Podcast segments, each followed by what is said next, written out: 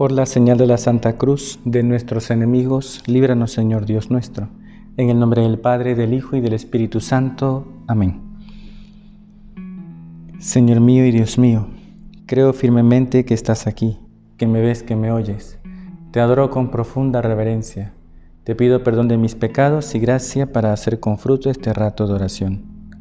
Madre mía Inmaculada, San José, mi Padre y Señor, Ángel de mi guarda, interceded por mí. Nos encontramos en las vísperas de una gran fiesta, la fiesta del Corpus Christi, del cuerpo y la sangre adorables de nuestro Señor Jesucristo. Una gran fiesta porque ya desde la Edad Media eh, se fue introduciendo en la conciencia cristiana la presencia viva, real, verdadera de nuestro Señor Jesucristo. Es verdad que eso siempre estuvo presente cuando nuestro Señor Jesucristo instituyó el sacramento de la Eucaristía, el jueves santo. En ese momento que instituye el sacramento, se sabe, y así nos enseña la fe, que encontramos el cuerpo, la sangre, el alma y la divinidad de nuestro Señor Jesucristo. Que ese pan y ese vino se convierten en el cuerpo y la sangre de nuestro Señor Jesucristo. Es una verdad de fe. Creemos que es así. Y la Eucaristía tiene, podríamos decir, dos fiestas. Por un lado está el jueves santo y la fiesta de mañana domingo, Corpus Christi. El jueves santo sobre todo acentúa la dimensión, podríamos decir, dinámica de la celebración. En cambio, la fiesta del Corpus subraya sobre todo esa dimensión de su presencia viva y verdadera, presencia de la que tú y yo podemos gozar. Cuando venimos a este rato de oración, lo hacemos delante de Jesús, que está en el sagrario, que está allí para adorarnos, para que podamos adorarle. Jesús está presente en el sagrario para que tú y yo podamos rendirle gloria, honor, adoración. Y por eso mm, siempre hemos reconocido que no hay mejor lugar para rezar que ante Jesús en el sagrario. La iglesia, el templo, el oratorio, la capilla, lo que sea, precisamente se edifican como lugares de encuentro con Dios porque su presencia es viva. Él está allí. Y hacia Él se dirigen todos nuestros pensamientos, se dirigen todos nuestros afectos hacia el Señor. Y queremos pues gozarnos de su presencia real. Él está allí. Qué bonito saber que ha querido quedarse y que podemos disfrutar de Él cada vez que venimos al oratorio, a dedicar unos minutos para hablar con Jesús. Y qué mejor que hacerlo en esta fiesta del Corpus, lo hemos dicho ya. El Señor está presente, cuerpo, sangre, alma y divinidad. Todo un Dios oculto bajo las apariencias de pan y de vino. Es verdad, Él está allí. Y celebrar esta fiesta del Corpus debe ayudarnos a todos a tomar cada vez más conciencia de su presencia, que podemos visitarle, que podemos acompañarle, que no debemos dejarlo solo. Siempre hay ese peligro de acostumbrarnos a lo grande, a lo maravilloso. Uno se puede acostumbrar, el ser humano es así. Nosotros que vivimos acá en la costa y de repente nos vamos a la sierra y uno ve las montañas uno se queda boquiabierto, ¿no? De ahí, Es que es muy bonito, eso es verdad, es precioso.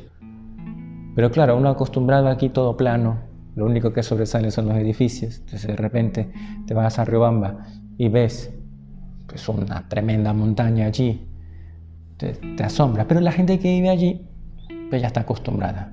Todos los días lo ve. Y se acostumbra. Se acostumbra a que las cosas grandes ya no le sorprenden.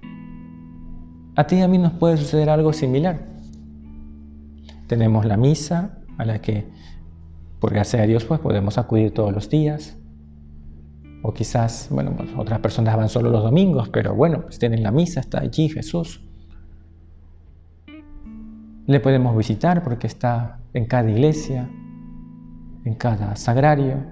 Y uno se puede acostumbrar. Ah, sí, el oratorio. Bueno, bien.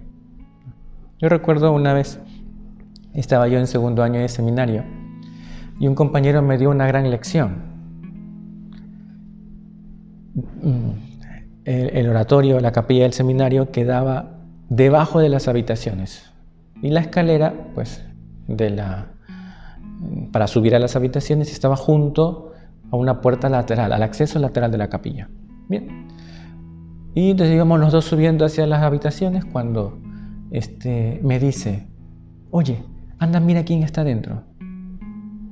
Entonces yo echo el sapo, abro la puerta, reviso y digo, no hay nadie. Te equivocas, está Jesús. Toma. Tiene toda la razón. Está Jesús. Me equivoqué. Es verdad. Él está allí y podemos visitarle. No nos acostumbremos a la grandeza de su presencia. Y por eso en este rato de oración queremos dirigir nuestra mirada a Jesús. Señor, ven en nuestra ayuda. Queremos hablar contigo, sabemos que estás aquí. Lo hemos dicho, que nos ves, que nos oyes, que nos amas, que siempre estás dispuesto a escucharnos.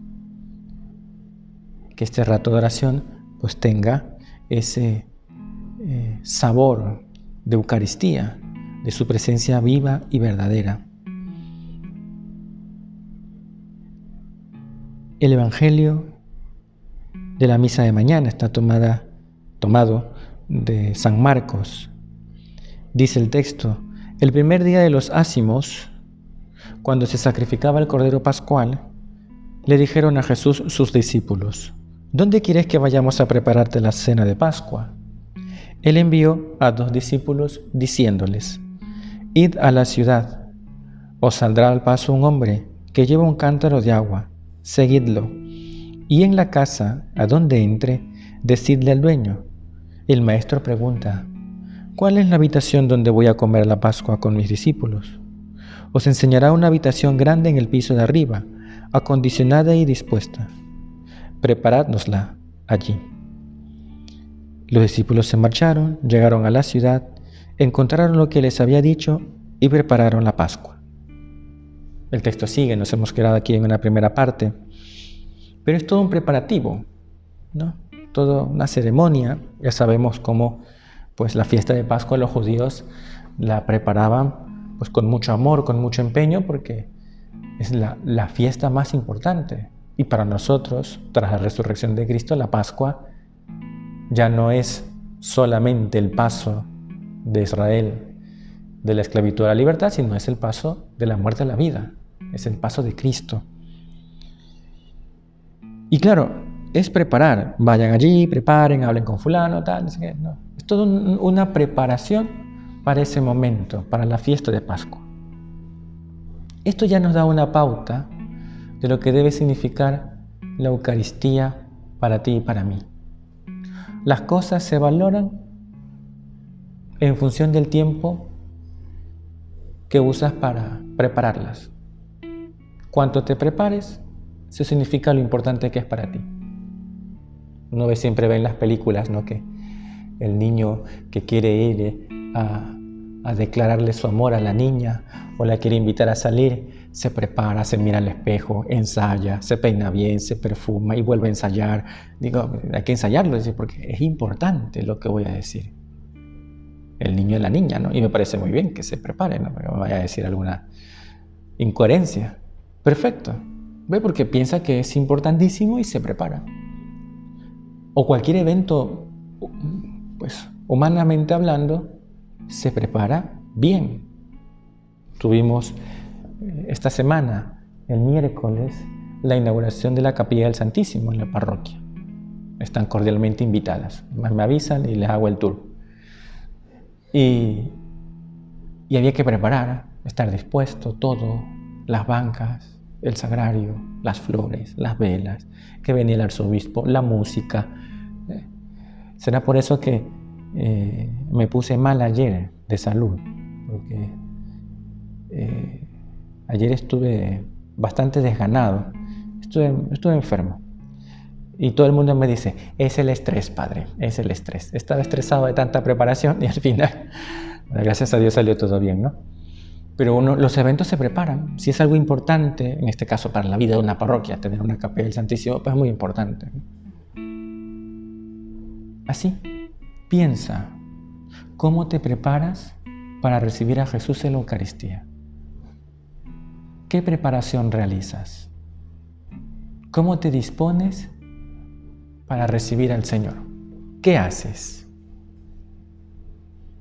Mira que San José María enseñaba a guardar el tiempo de la noche, por ejemplo.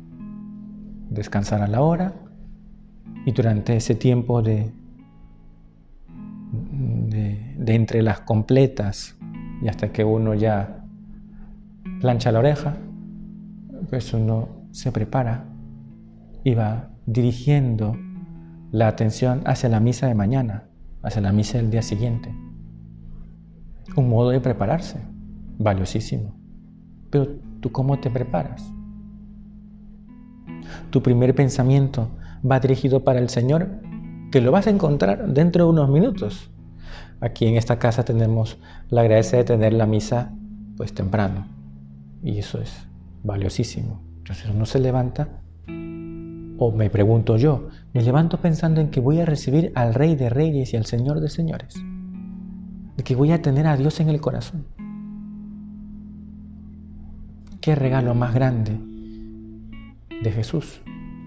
Qué maravilla. Voy a tener a Dios dentro. ¿Cómo le recibo? ¿Qué hago? ¿Cómo me dispongo? ¿Qué tarea tenemos? Prepararse, porque de alguna manera, análogamente, cada comunión es para nosotros una Pascua, de alguna manera. Me dispongo entonces para recibir al Señor. Intento hacerlo bien. Si los apóstoles se prepararon y hicieron todo lo que Jesús les había dicho, tú y yo hacemos lo que Jesús nos dice. Disponemos nuestro corazón como los discípulos dispusieron esa sala, el cenáculo, para recibir a Jesús. Qué bonito saber que tenemos a Dios dentro. Es lo más grande.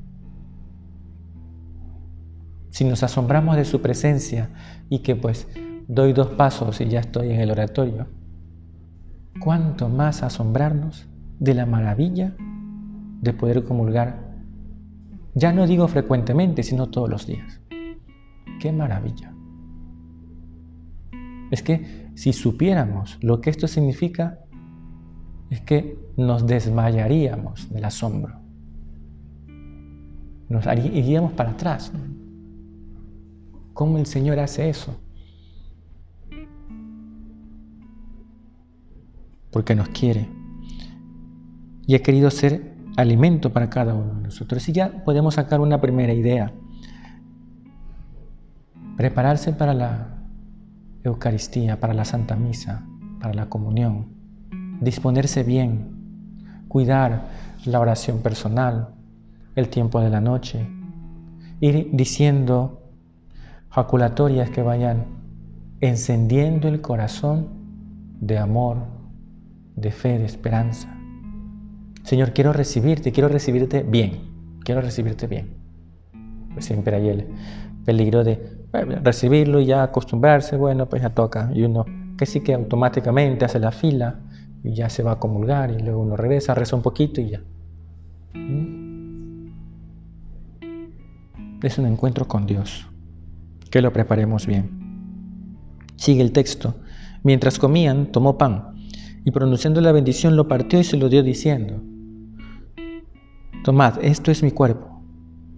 Después tomó el cáliz, pronunció la acción de gracias, se lo dio y todos bebieron y les dijo, Esta es mi sangre, sangre de la alianza que es derramada por muchos. En verdad os digo que no volveré a beber el fruto de la vid hasta el día que beba el vino nuevo en el reino de Dios. Después de cantar el himno, salieron para el monte de los olivos. Este es mi cuerpo, este es mi sangre. Los sacerdotes que tenemos la gracia de poder celebrar la misa todos los días, deberíamos también asombrarnos. Tenemos el poder de convertir un pedazo de pan y un poquito de vino en el cuerpo y la sangre del Señor. Todos los días. Y muchas veces, bueno, muchas veces, algunas veces, más de una vez al día.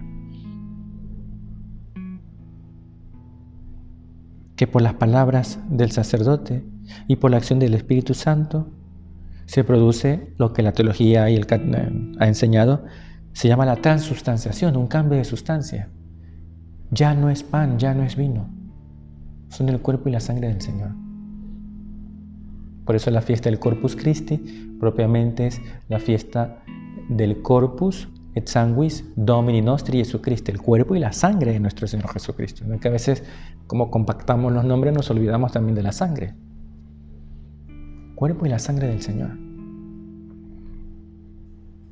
Qué alegría saber que Jesús está allí,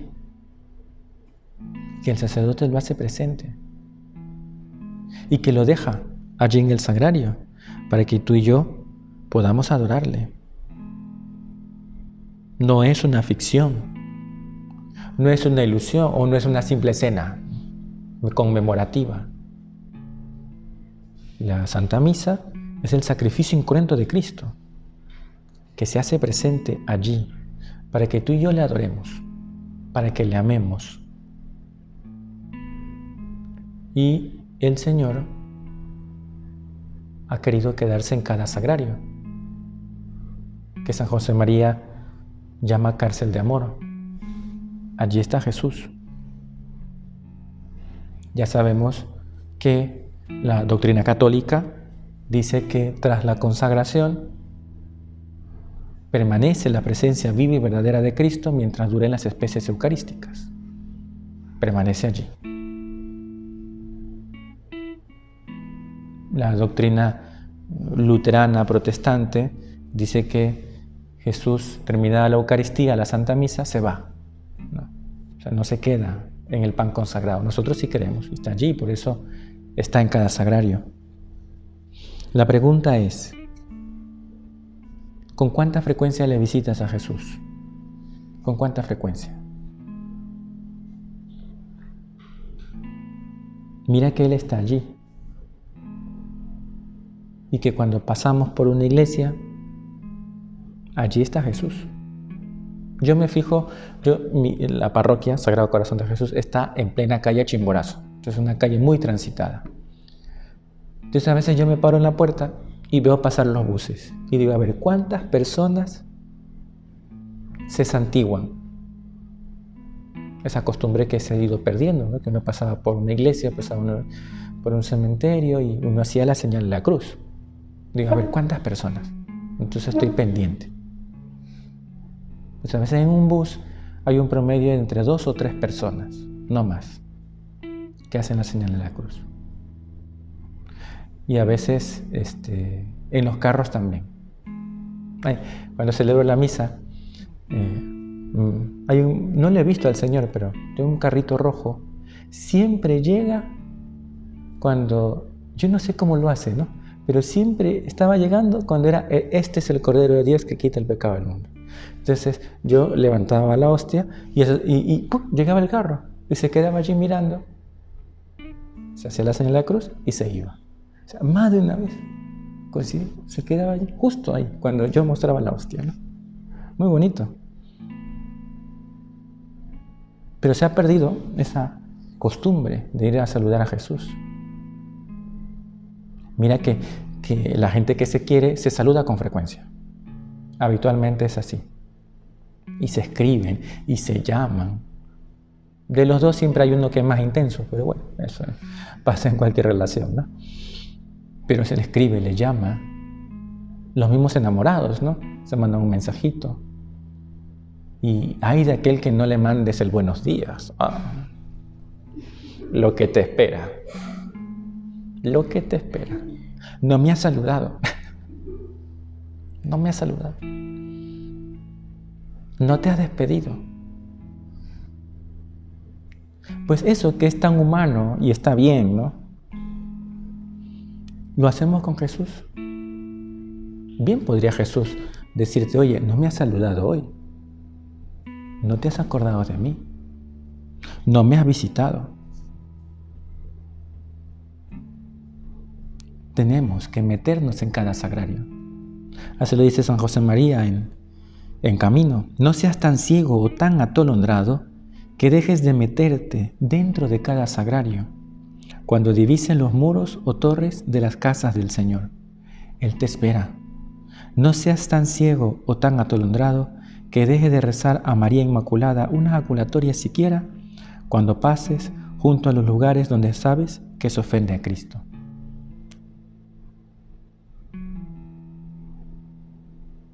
Tener a Jesús muy presente ¿Cómo lo haces? ¿De verdad te acuerdas de Él? ¿Le visitas? Y es verdad que quizás estamos haciendo cosas, nuestros encargos, nuestros trabajos, pero al menos espiritualmente, meternos en cada sagrario. Meter la cabeza, si se pudiera, la meteríamos, porque queremos estar cerca de Jesús, escuchar su voz, sentir su presencia, encerrarnos en esa cárcel de amor, que es el sagrario, donde Jesús está voluntariamente encerrado, dispuesto, esperándonos.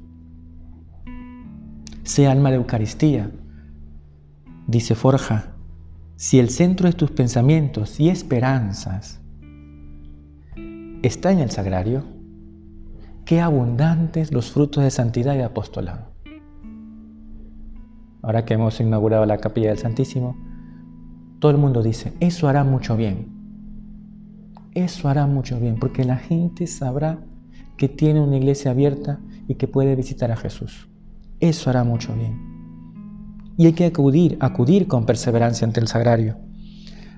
De modo físico cuando se pueda, de modo, no digo virtual, ya, con el corazón, para encontrar seguridad, paz, alegría, para sentirse amado y para amar. Allí está el Señor. ¿Qué vas a hacer entonces?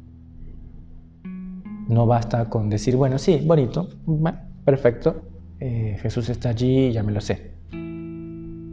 No. ¿Cómo le vas a visitar? ¿Con qué frecuencia vas a ponerte a sus pies? ¿Qué vas a hacer? que esto no se quede pues solo en palabras, sino que se traduzca en acciones. Ahora que eh, me he dado cuenta que la gente tiene un deseo de visitar a Jesús en el sagrario. Supongo que crecerá el número, pero con los pocos días que llevamos de la inauguración, eh, y hay gente que va en el carro, lo deja allí, entra, reza un rato y se va. Y tú y yo que lo tenemos al lado, que no tenemos que coger ningún carro, que no tenemos que movernos demasiado. Que uno puede decir, ay, no tengo que salir y caminar y coger sol. Nada. O sea, casi que lo tienes en la puerta de al lado. Señor, que consciente de tu presencia acuda a visitarte con regularidad. A tal punto que cuando no lo haga, sienta yo un pinchazo en el corazón y que me diga, oye, no ha sido. No ha sido. Visitar a Jesús, estar con Él. Cuánto bien hace al alma la visita a Jesús sacramentado. Haz la prueba. Si no me cree, investiguelo. Haz la prueba. Pidámosle entonces al Señor esa gracia de no olvidarnos de su presencia, de acompañarle, de no acostumbrarnos a la maravilla de tener a Dios en la puerta de al lado, de tenerlo cerca, en cada iglesia. Ayúdanos, Señor, a tenerte muy presente. Se lo pedimos a nuestra Madre del Cielo. Ella que, pues con toda seguridad, pues tenía muy presente a su Hijo. No se le iba de la cabeza, lógicamente. A ti y a mí que nos pase lo mismo. Que no se nos vaya la cabeza. Que, que nos dé la locura del sagrario. De estar con Él, de acompañarle, de escucharle y de amarle. Te doy gracias, Dios mío, por los buenos propósitos, afectos e inspiraciones que me has comunicado en esta meditación. Te pido ayuda para ponerlos por obra. Madre mía Inmaculada, San José, mi Padre y Señor, Ángel de mi guarda, interceded por mí.